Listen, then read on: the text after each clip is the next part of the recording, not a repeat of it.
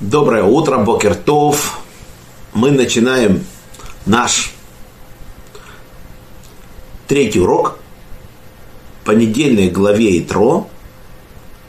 И сейчас мы находимся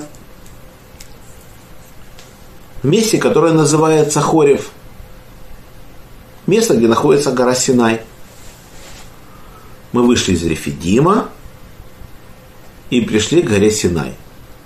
И расположились станом у горы Синай. И это был третий месяц по выходе нас со стороны египетской. То есть прошло, казалось бы, 44 дня где-то. И получается первый месяц это Нисан. 15 Нисана мы вышли из Египта – Потом у нас начался месяц Ияр, весь Ияр, мы уже идем в пустыне. И вот наступил третий месяц, месяц называется Сиван, и мы находимся у горы Синай.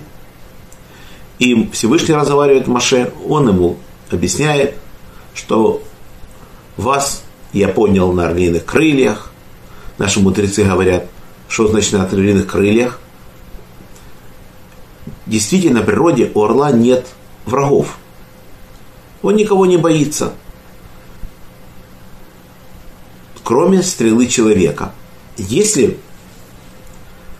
все птицы переносят своих птенцов в лапах, то орел на своей спине. Он считает, если стрела будет человеком пущена, то пусть поразит меня, чем моего детеныша. Вот так Всевышний нас носит на себе не дает нас в обиду, защищает нас во всем. Потом рассказано о том, что Всевышний сказал Маше, что вы стирайте одежды свои сегодня и завтра, и будьте готовы к третьему дню, ибо сойдет Всевышний на гору – очень интересно получается у нас, если мы смотрим главу Биалатха. Значит, в главе Биалатха написано, что родная сестра Маше Мирьям с его родным братом Агароном поговорили о Маше. И Маше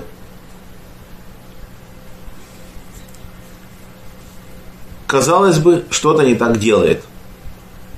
Говорили не по поводу кушитки, которую взял Маше. Всевышний тогда Аарона и Мирьям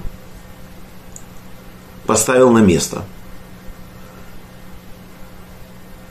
Дело в том, что Мирьям считала, что Маше что-то не так делает. Она встретила Цепору, жену Маше, и сказала, какая ты красивая Цепора, и она к этому не сильно обрадовалась. Мирьям из этого поняла, что Маше не спит своей женой. И она пошла к своему брату Агарону, поговорила об этом – что мы выполняем свои обязанности, а он не выполняет свои обязанности. И это все сильно ему не понравилось. Потому что всю картину видит только он.